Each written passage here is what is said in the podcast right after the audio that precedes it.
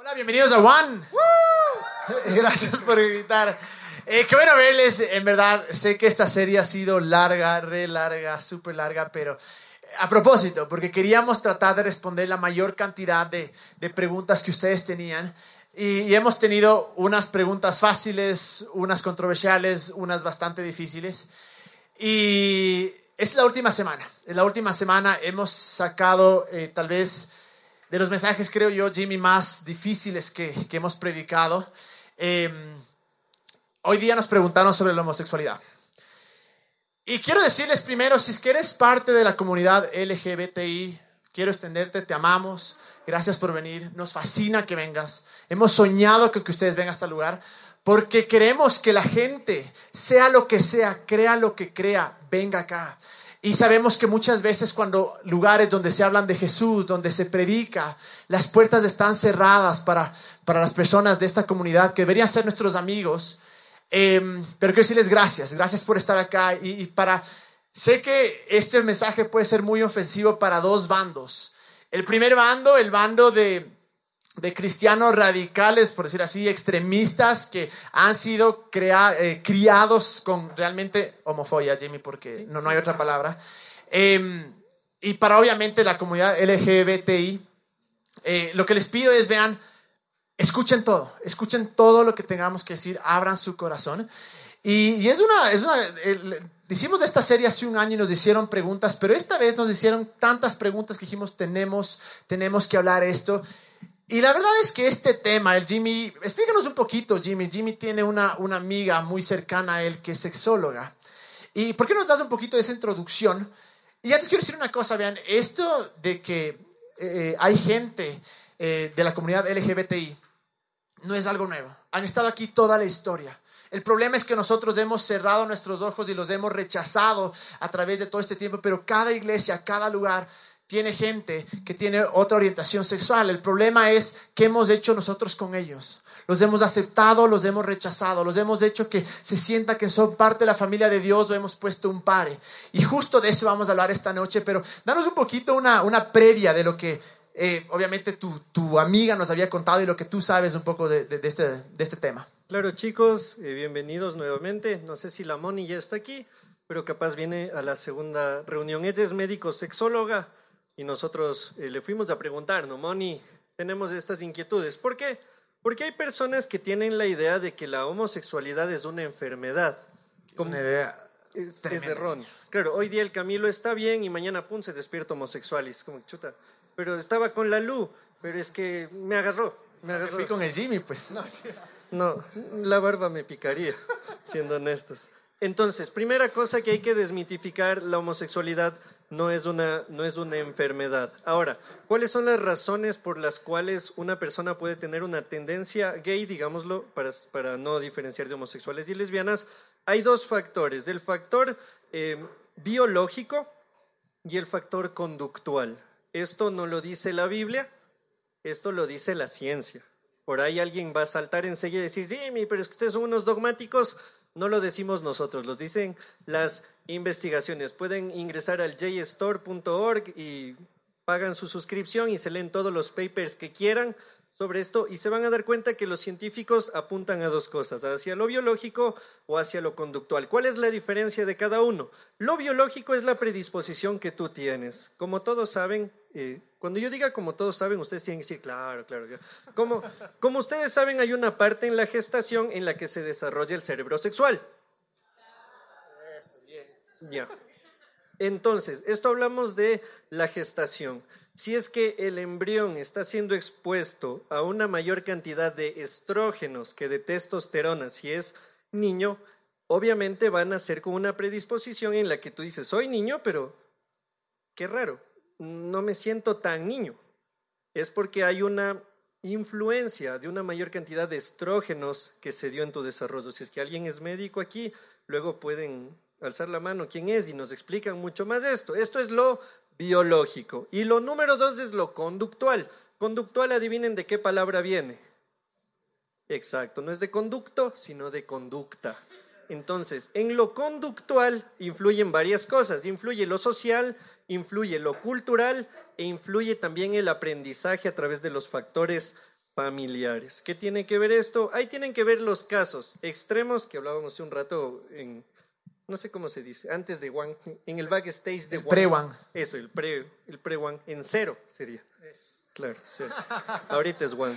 Entonces, hablábamos con el Camilo, y claro, hay los casos super heavies cuando dices alguien fue víctima de abuso y, y, y como producto de esto muchas conductas en él cambiaron y su forma de ser eh, fue distorsionada, digámoslo así, por ABX razón, y él ha desarrollado una conducta. Y entre ellas puede ser el ser gay, el homosexual o lesbiana. Pero también está el tema cuando tú tienes un padre posesivo, un padre maltratador, un padre abusador, una madre obsesiva, una madre maltratadora, una familia violenta. Entonces tú como chico dices, yo no quiero ser como él, me identifico más con el lado femenino, y es algo ya conductual. Entonces eso para desmitificar y aclarar un poquito, obviamente no, no somos científicos con el Camilo, así que procuramos ir a averiguar con las personas que saben. Nuevamente, Claro que este es- no es dogma. No es que todos tienen estos casos. Así ¿no? es. Eso sí hay que aclarar.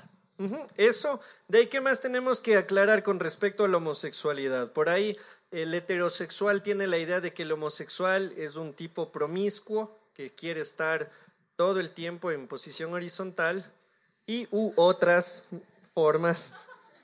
Vos dijiste lo de amarrarse el pollo hace dos semanas. Yo también tengo Ahora que puedes, decir. puedes decir lo que sea, la verdad. sea. Ya después de eso, ya. Claro, entonces, ya, después de esa ya no hay nada que sea grosero. Entonces, a ver, ¿por qué les digo? Tenemos la idea de que las personas de la comunidad LGBTI todo tiene que ver con, con sexo y relaciones sexuales y no. Los especialistas indican que la conducta gay tiene que ver con la atracción física, pero también con lo sentimental.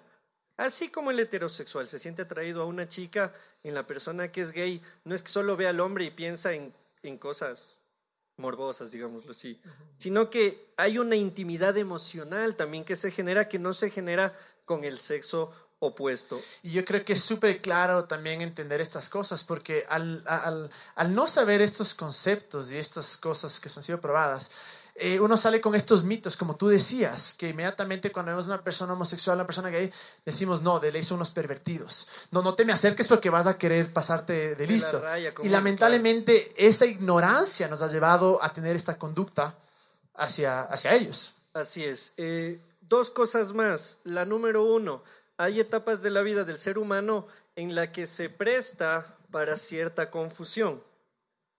No sé si a ustedes les pasó, pero hay muchas personas que dicen 15, 16 años, estás en el colegio y le ves a tu pana y dices, oye, el man como que, como que es píntano, o sea. O sea, en primer curso, en séptimo de básica, en sexto de básica, nunca le viste diferente a un cactus. O sea, era el cactus y el man y te daba lo mismo. Pero, pero dices, oye, mi pana como que medio guapetón y algo así. Entonces, ahí es, un, es una época de confusión que lastimosamente, hablábamos con el Camilo, hay mucha gente que se aprovecha de esas etapas de confusión para inculcar ideas que por ahí no son las que realmente estás viviendo. Al Camilo yo le contaba el caso de un adolescente que vino donde mí hace unos años a conversar. Me dice, Jimmy, eh, mi mejor amigo me dio un beso. Él era un chico y dice, mi mejor amigo me dio un beso. Le dije, ok, ¿y cómo te sientes? Me dice, lo que más me asustó es que no me pareció feo. Él tenía 14 años. Entonces yo le dije, ok, ya yo me di cuenta lo fácil que es manipular a un adolescente. Yo me daba cuenta claramente que era algo conductual en él. Entonces le pregunté, ¿tú cómo te miras? Sin verte los genitales. Cuando tú cierras los ojos y dices, ¿qué soy? Dice, no, Jimmy, a mí me gustan las chicas. Yo soy un chico heterosexual. Le dije, chévere. Entonces vive de acuerdo a esa convicción. Ahora, hay un, una presión de ciertos grupos en las que un adolescente tiene esta confusión. Oye, mi pana me besó o pasó algo en una fiesta, en una caída. No me pareció feo. ¿Será? Y enseguida te dicen, loco, si vos eres, dale, te apoyamos eh, sal del closet, eh, pana, reivindica tus derechos, tienes que luchar por lo que tú eres, no te niegues, no te reprimas. Y por ahí él no era hormonalmente o biológicamente gay, sino que conductualmente se dejó presionar hasta decir, ve, así tengo más aprobación de la gente, voy a vivir una vida así. Y lo último que les quería decir es que hay investigaciones sobre factores genéticos y hormonales y también hay investigaciones relacionadas a factores conductuales. Van a encontrar estos dos tipos de investigación y la última cosa es que no hay nada concluyente. Ningún científico ha dicho, hemos encontrado el gen de lo gay o el gen de lo no gay. No hay. Todo se remite a hormonal o conductual. Y este es un tema, como te digo, bastante complicado por, al no tener eh, esta certeza y estas cosas muchas veces Em, nos ha llevado a tomar ciertas actitudes, ciertas acciones, y vamos a hablar un poquito más adelante de esto. Ha sido muy fácil para nosotros juzgar porque no estamos en sus zapatos, y es justo lo que yo me quiero enfocar este día, porque es súper fácil decir, ah, pero cambia, pero ya, ya tiene que gustarte los hombres, las mujeres, o como sea, ¿no? Pero...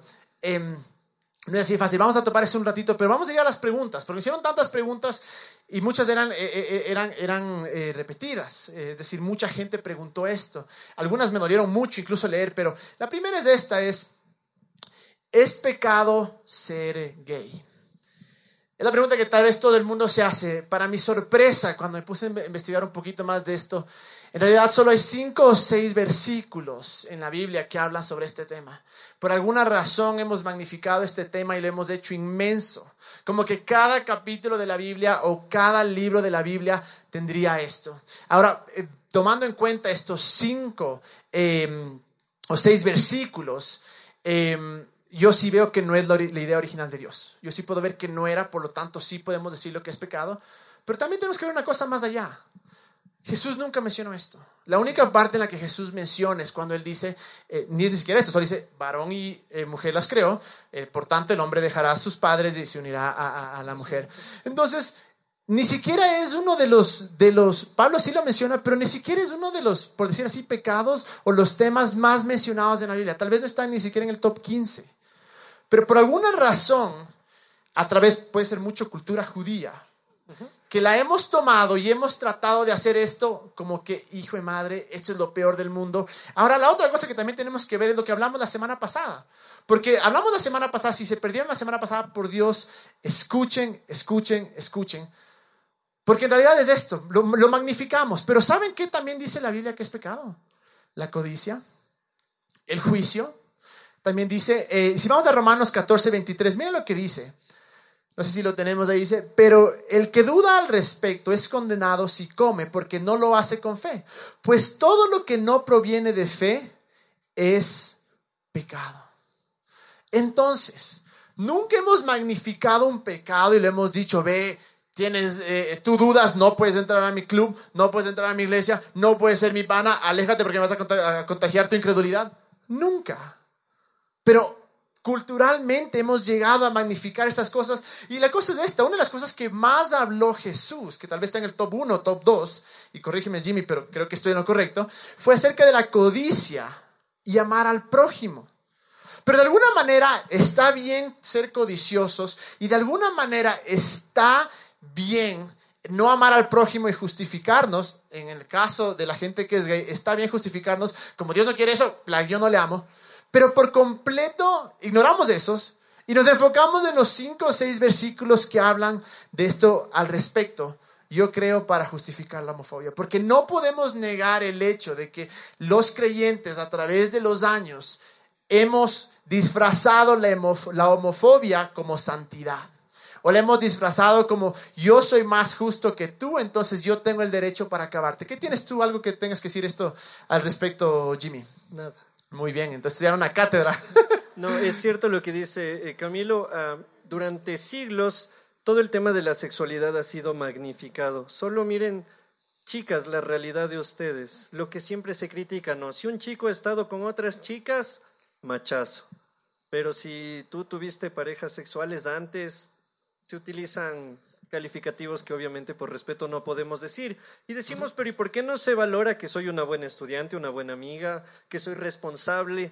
Porque nuestra sociedad lastimosamente nos ha enseñado a tachar a la gente de acuerdo a su sexualidad. entonces, tú eres promiscuo, ah, entonces tú eres un vago, eres un mentiroso, eres el mega pecador. Jimmy, pero te das cuenta cómo me insulta así, pero yo no soy tan pecador como tú. O sea, tú eres más pecador. Pareciera, obviamente soy sarcástico, no, no vaya alguien a, hacer un tweet con eso y, mañana salgo en el comercio o algo así. De hecho, hablábamos con el Camilo, en uno de los versos de Corintios, cuando Pablo menciona el tema de la, de la homosexualidad, Pablo hace una lista de ciertas cosas y en la misma lista donde se menciona a, los gays o a los homosexuales, en la misma lista Pablo habla de las personas que hablan mal de otros. ¿Por qué de eso no hemos hecho problema? ¿Por qué, hay, ¿Por qué no hay una marcha en contra de los mentirosos?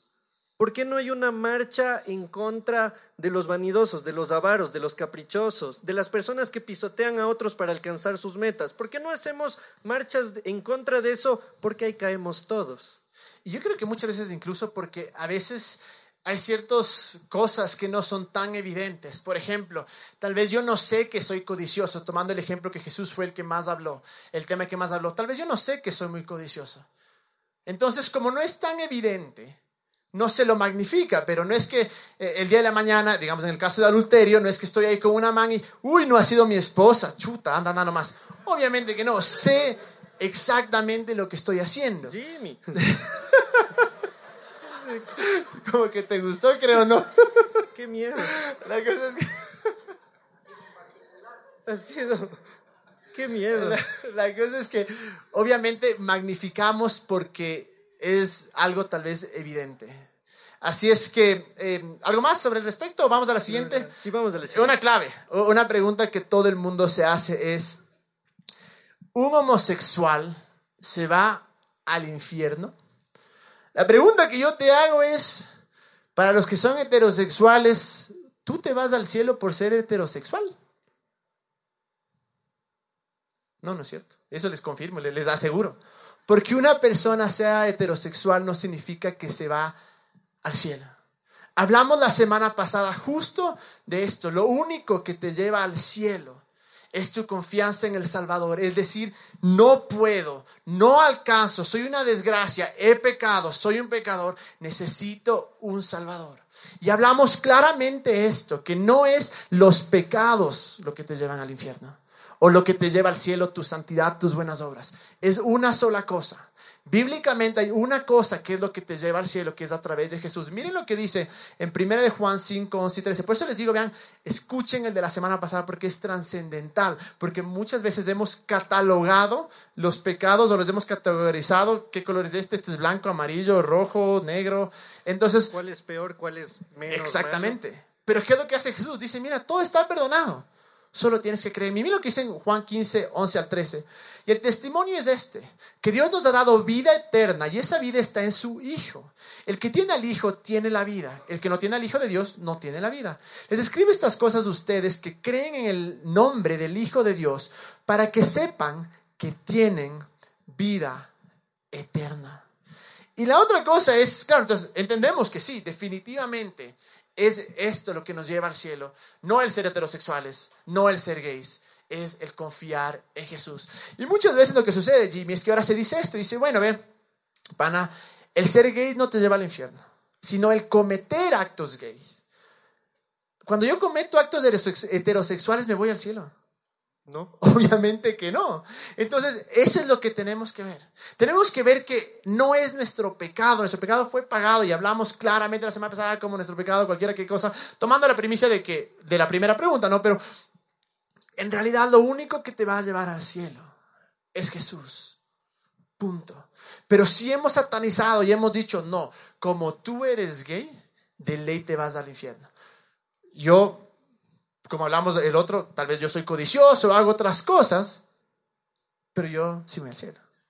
Y esa es la cosa, no sé si tienes algo tú que, que, que acotar a esto.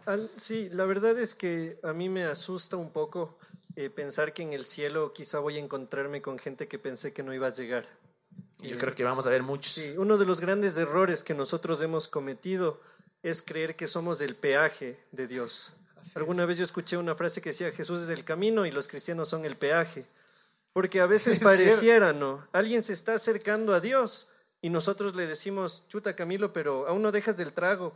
Primero deja y de ahí ven, porque no puedes pertenecer a mi club de santidad así como eres. Y yo solo me imagino a Dios arriba indignado, pensando, ¿quién le puso al Jimmy de juez? ¿Quién le puso al Jimmy de en el departamento de admisiones celestiales? Eh, Mi labor no es ver quién entra y quién no. De hecho, hay un pasaje en la Biblia, creo que lo mencionamos hace unas semanas, cuando cuentan la historia, ¿no? Estaba sembrado trigo en un campo y en la noche vinieron unos malosos y sembraron cizaña. Y al día siguiente se dan cuenta y van donde el dueño del campo y le dicen, separamos el trigo de la cizaña. Y el dueño del campo les dice, No. No vaya a ser que queriendo sacar el trigo terminen, queriendo arrancar la cizaña terminen dañando el trigo. Y a veces nosotros estamos así, creyendo que somos los descizañadores del planeta y terminamos lastimando a gente que era trigo. Terminamos lastimando a gente por la que Dios también entregó a su Hijo, a quien Dios también amó. Entonces, nuestra labor no es ser el peaje, no es ser el departamento de admisiones del cielo, nuestra tarea es solo ser discípulos, que es más difícil. Demostrar amor, demostrar lo que fue Jesús, no solo en palabras, sino en hechos. Y creo que por eso Jesús también, bueno, no creo, estoy convencido, por eso Jesús se enojaba tanto con los fariseos, porque les, les dijo una vez, ustedes ponen cargas en la gente que ni ustedes pueden llevar. Y a veces nosotros, me incluyo, hacemos eso. Le ponemos una carga a alguien, vos eres así, pana, no puedes así. Llega a ser como yo, y de ahí sí. Y, nos ponemos a calificar cristiandades. Y es, es, es muy interesante lo que, lo que tú dices, Jamie, porque si vemos la vida de Jesús, incluso parecería que él es más, estoy seguro, era del lado más de los pecadores que de los fariseos. Porque entendía, porque parte del evangelio es decir, tú no tienes derecho para creerte mejor que nadie, sino que porque si tienes algo es realmente por Jesús. Pero lo que me sorprende es que, y, y esto ha salido a través de muchos años y mis sueños en el día que esto se rompa, pero muchas veces como creyentes es más fácil amar y hacernos panas de un ateo, de una persona que tenga una creencia diferente, puede ser musulmán, hindú, lo que sea, a involucrar en nuestra vida y ser amigos y amar sin condición a los homosexuales. Que me parece súper, súper triste. Pero vamos a topar ese tema un poquito más adelante. Siguiente pregunta es, ¿un gay nace o se hace? Científicamente no hay nada que nos pueda decir nace o se hace. Unos van a decir, bueno, pero Dios no hace así. Otros van a decir, sí, nació. No sé, no hay. Yo he visto dos partes. He visto gente que me dice, mira, yo he tenido un pasado en el que era heterosexual y en algún momento mis tendencias cambiaron, pero también conozco gente que decía, mira, desde que yo tenía dos, tres años, sabía que mi atracción era al mismo sexo. Entonces yo creo que va a ser muy difícil contestar esta, esta pregunta, ¿no? Y decir, ¿se hacen o se nacen? No sé si tienes algo que decir. Ahí la lo que mencionamos al comienzo, hay estudios, hay investigaciones, lo que decía el Camilo, si yo tenía una tendencia de una manera que en algún momento cambió, eso tiene que ver con lo conductual, que hay que analizar las conductas. ¿Quién te puede apoyar en eso? Un psicólogo, un terapeuta, no porque estés loco, sino porque el psicólogo es la persona que se encarga de la psiquis, o sea, de ayudarte a entender los pensamientos. ¿Por qué yo pensaba así y de un momento a otro tal cosa cambió? ¿O qué, qué produjo esta situación? Entonces, puede ayudarte un psicólogo, un terapeuta. Y en el caso de si se nace, decíamos, hay estudios también que tienen que ver con la influencia de lo hormonal en el desarrollo del bebé. Pero estas preguntas yo creo que en verdad quedan en segundo plano. Porque hay una pregunta más importante que tenemos que hacernos. Es qué estamos haciendo nosotros como creyentes, como discípulos de Jesús, para amar a todos. ¿Qué estoy haciendo yo para incluir a, incluir a todas las personas en mi círculo y que ellos se sientan aceptados y que ellos realmente sientan el amor de Dios? Y digo esto porque las siguientes preguntas son un poquito duras, que uno ya sabe que vienen un poco predispuestas. Por ejemplo, ¿Qué crees de los gays que se llaman cristianos? Uno lee esto y inmediatamente sabe que es del juicio, que es brother. ¿Cómo puedes ser y llamarte cristiano? ¿Qué creo? Que son personas como tú y yo que Dios nos ama de la misma manera, que todos estamos en el mismo viaje, todos estamos en la misma vida, todos estamos tratando de ser mejores personas, obviamente. Es más que hermoso que una persona, eh, a pesar de haber sido rechazado por la iglesia, diga, yo todavía Jesús, creo en Jesús, todavía creo que Él es mi Dios. La siguiente dice, no sé si tienes algo que decir respecto a esto, la siguiente dice, ¿por qué? Esto te va a encantar. O sea, no te va a encantar, te va a gustar responder. ¿Por qué? ¿Por qué es tan difícil evangelizar a los homosexuales y lesbianas si ellos dicen que nacieron así y no lo escogieron? Porque nuestra intención cuando tratamos de evangelizar no es de amarles o de mostrarles un Dios amoroso. Nuestra intención es cambia o te vas al infierno, cambia o, te van a pasar cosas malas. Entonces, obviamente, ¿cómo vas a querer que una persona se te acerque a decirte, mira, quien dices que tú eres, estás pésimo, te vas a ir al infierno? Obviamente, si ese es nuestro approach o nuestra acercamiento. acercamiento, obviamente que va a ser difícil. Y lamentablemente esa ha sido la estrategia que hemos tenido con todos. Eres ateo, al infierno. Eres esto, crees diferente que yo, al infierno. Entonces, obviamente que va a ser difícil, pero me encantaba lo que tú me comentabas, que... Explíquelo. ¿Qué de todo? Ah, Ah, de mi amiga. Sí, es. Ya, les contaba, tengo una amiga y ella me decía, Jimmy, pero, pero ¿y qué hago? Tengo a mi amigo homosexual y quiero hablarle de Cristo. Y era como que, ¿cuál es el impedimento? O sea, yo he sido mentiroso toda mi vida, igual me hablan de Cristo. O sea, nadie ha esperado que deje de ser mentiroso. De hecho, ustedes no saben si les estoy mintiendo diciendo que soy mentiroso. Así de bueno soy. Entonces, o sea, nadie, nadie ha esperado a que el Jimmy deje de ser mentiroso para hablarme de Cristo. A mí me hablaron de Cristo tal cual yo estaba. De hecho, Dios nos amó tal cual estábamos. Dios no nos amó por lo que nosotros somos o podemos ser. Él nos amó porque Él nos creó. Porque te ve y dice de dónde estás, no te imaginas lo que yo quiero ser en tu vida. Y nos ama porque es su naturaleza.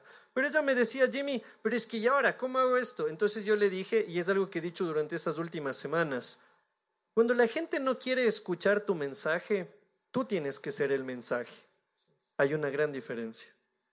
Nosotros a veces queremos que nos oigan el mensaje y queremos, si yo me encuentro con el Camilo y el Camilo es mentiroso, imagínense qué hostigante sería, ¿qué más Camilo? Nos vamos a, al Chick Berry, no sé, a unos helados, a unas alas. Oye, ¿cómo te va con lo de la mentira? Y nos vemos en 15 días. Oye, loco, ¿y cómo te va con lo de la mentira? Y pasan tres semanas, loco, ¿y cómo te va con lo de la mentira? Capaz él me miente y me dice, me va bien. Y punto. Pero ¿quién quiere que le recuerden todos los días el mal que está haciendo? Ni siquiera Jesús lo hizo con sus discípulos. Es el amor, el que nosotros seamos el mensaje, lo que transforma a las personas. Es que mi vida demuestre el Evangelio. Ahora, quiero hacer una acotación ahí, que eso no lo anotamos. ¿Qué es Evangelio? Porque nosotros a veces pensamos que Evangelio son libros. A veces nosotros pensamos que Evangelio es Biblia y por eso cuando alguien conoce de Dios le dicen, ya te metiste en eso del Evangelio, ¿no? Eres evangelista, dice. Eso ya te metiste en eso de los evangélicos. Y lo que la mayoría desconoce es que Evangelio, aunque traducido suene muy sencillo, es buena noticia.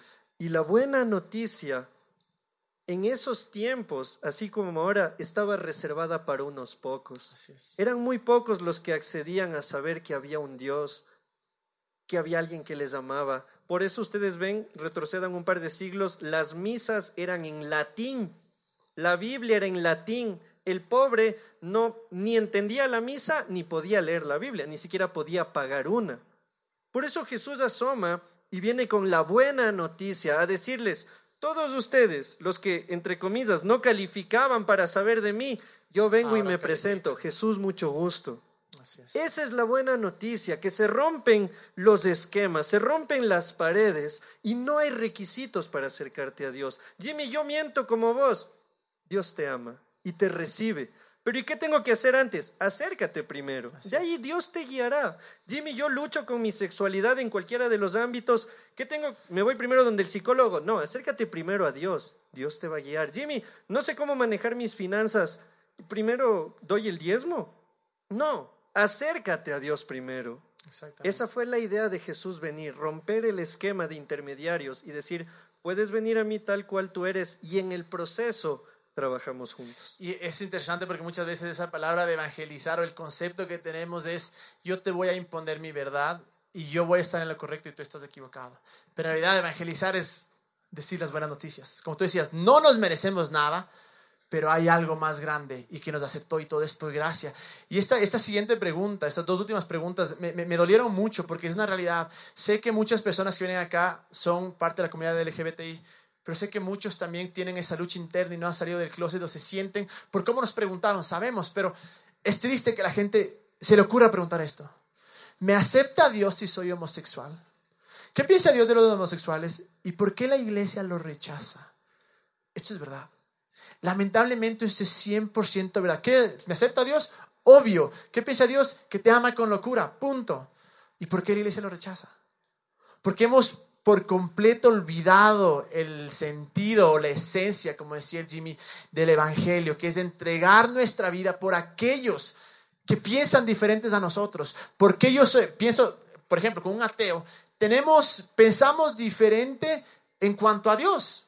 Tal vez tenemos diferente teología, aunque tal vez no tiene ninguna teología, pero igual, con una persona homosexual, tal vez pensamos diferente en la manera o en el diseño original de cómo fue creado el sexo, pero eso no quiere decir que no podemos relacionarnos. No significa que yo tengo que yo tengo que estar de acuerdo para amar y para tener una relación con una persona. Es más, parte de lo saludable es decir, yo te amo aun cuando creamos y pensemos eh, diferente, aun cuando tengamos una perspectiva diferente. Yo creo que en realidad nuestro papel y si hay algo que quiero que nos quedemos de este, porque yo sueño, Jimmy, te juro, y, los más cercanos saben que digo mucho esto.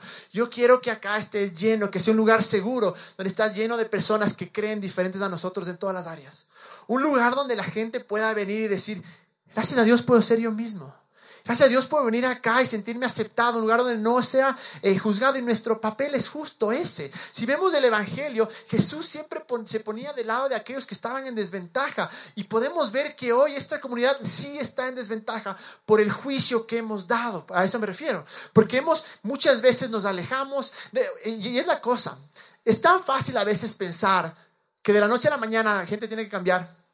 Es como que para una persona que tiene atracción al mismo sexo, y decimos, no, pues que cambie. Ya, como que si diría de mañana se levanta, ay, sí, ahora me van a gustar las mujeres. Obviamente que no. Imagínate, Jimmy, que el día de mañana te digan, loco, te tienen que gustar los hombres.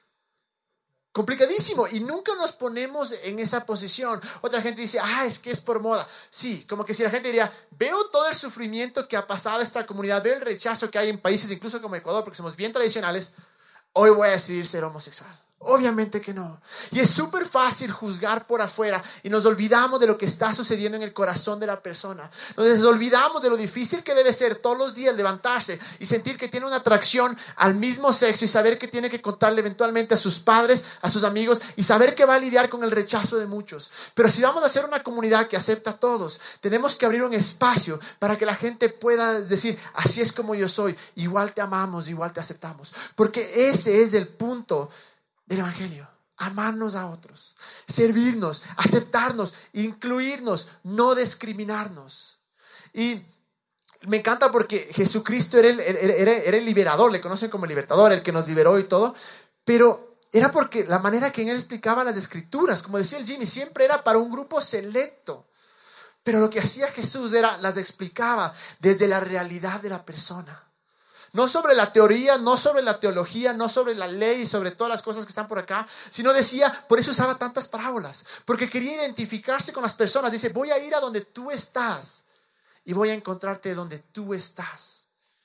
Y sé y entiendo. Tal vez no entiendo al 100%, pero conozco mucha gente que, y he leído mucho de, la cantidad de suicidios que, existen, de la cantidad de, malos pensamientos que existen, que la gente dice, no sirvo para nada, soy una desgracia, y en su interior no saben qué hacer porque dicen, no puedes escoger algo diferente, simplemente así me siento y es difícil cambiar. Y el problema es que nosotros somos los que estamos diciendo, sí, cambia, cambia, cambia, cambia.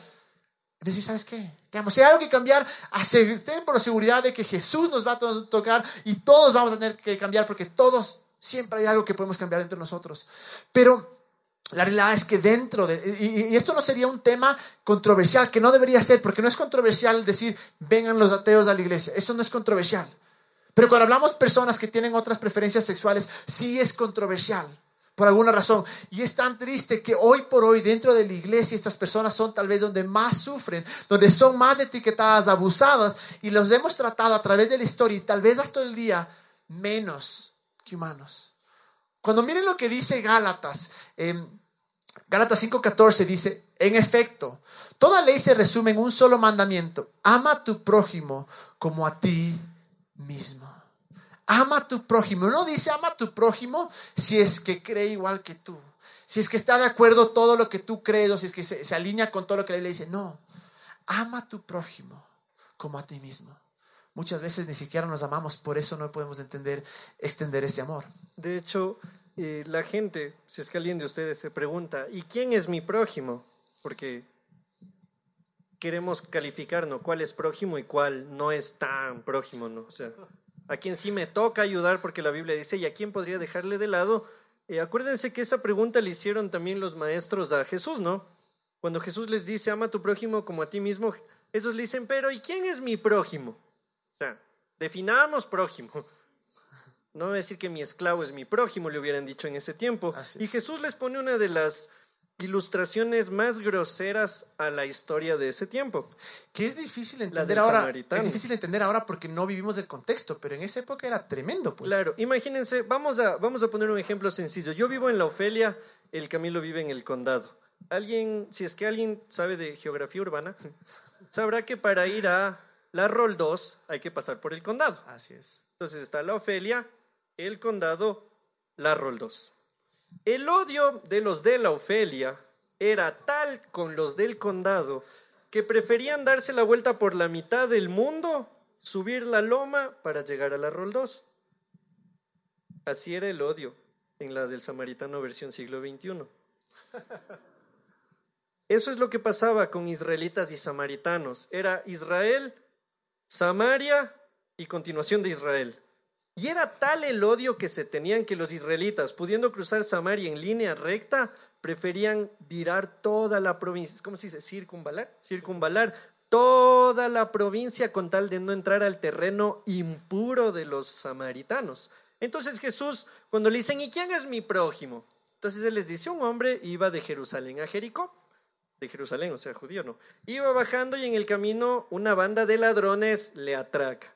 Par puñetes y dice, y le dejaron tirado en, en el camino medio moribundo.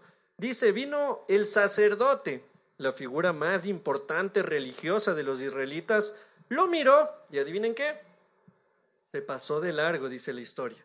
Que eso ya para un israelita es aguanta. ¿Cómo? Te estás burlando de mi sacerdote y Jesús le dice, y aguanta que aún no acabo.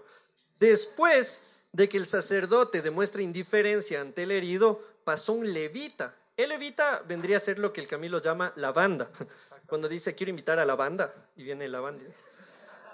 Al- Algo así, eran los levitas. Los levitas eran encargados de toda la liturgia, que tiene que ver con todo el arte y la expresión artística en las reuniones. Tenía que ver la música, la decoración, el incienso, todas las normas que tenían los israelitas. Y adivinen qué pasó cuando el levita le vio al moribundo.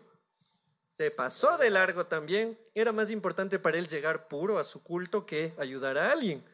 O sea, Jesús ya se burló del sacerdote, les ninguneó a los levitas y dice, y por el camino venía un samaritano.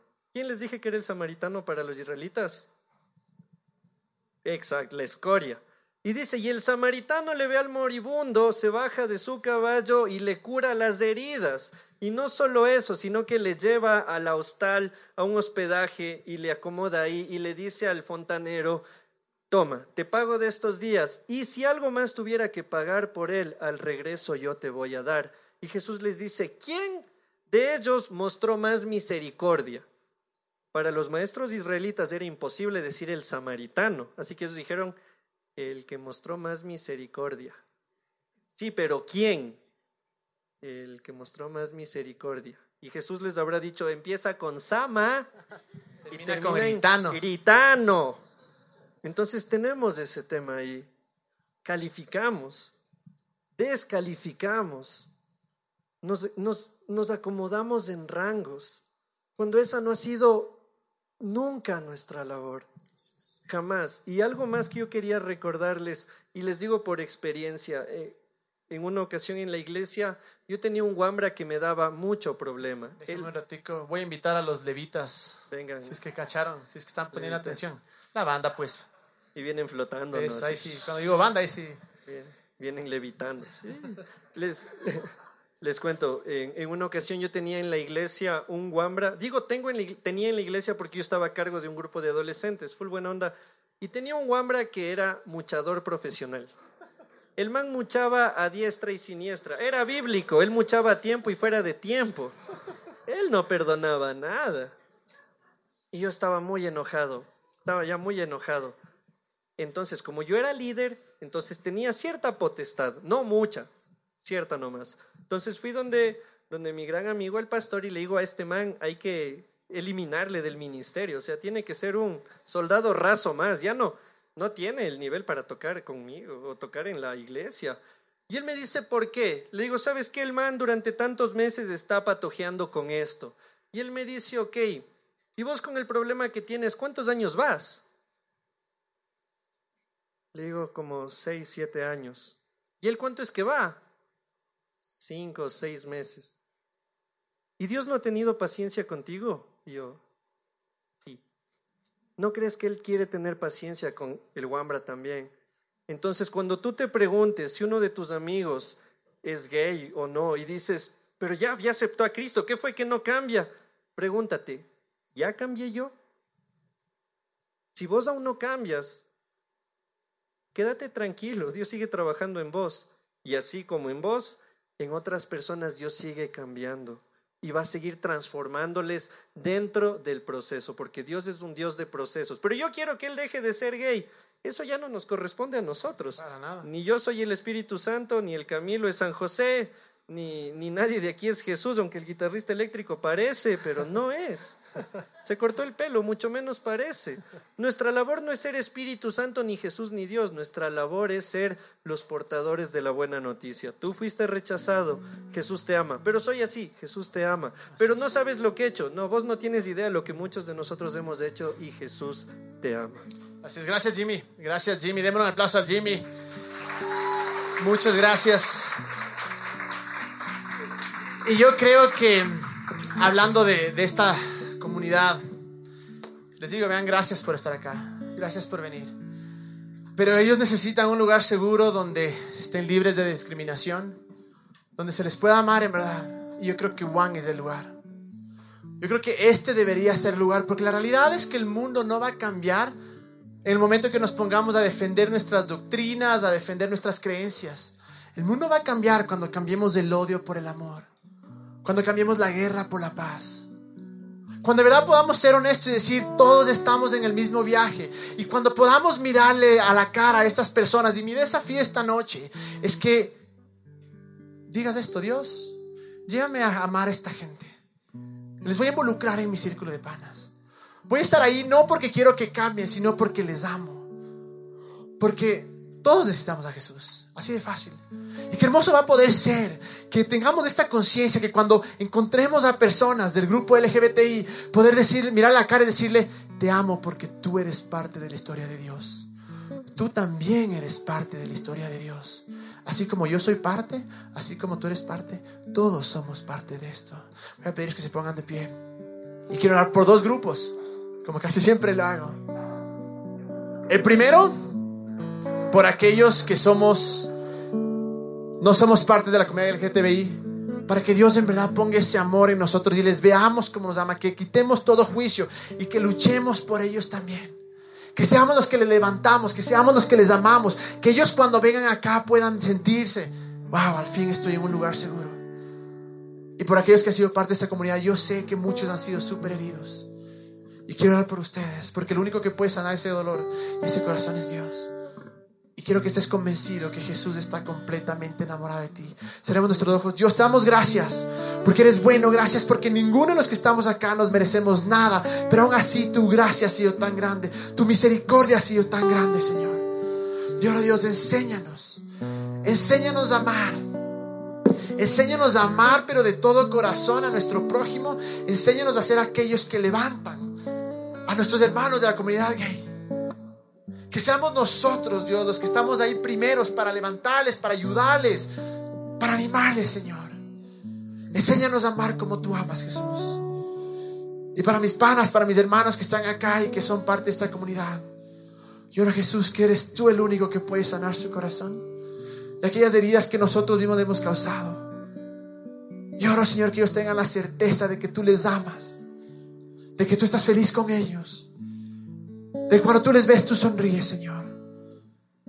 Yo te doy gracias, Dios, porque si hay algo que todos tenemos que cambiar, tú eres el que nos cambias. Gracias, Padre, en el nombre de Jesús. Y hay una cosa clave. No podemos amar del amor que no tenemos. Y la parte que siempre digo, la más importante de la alabanza, es el momento que recibimos el amor de Dios. Porque no podemos amar a otras personas si no estamos llenos del amor. Mientras alabamos, recibamos su amor. Dejemos que su amor nos envuelva y que nos transforme. Vamos a alabarle.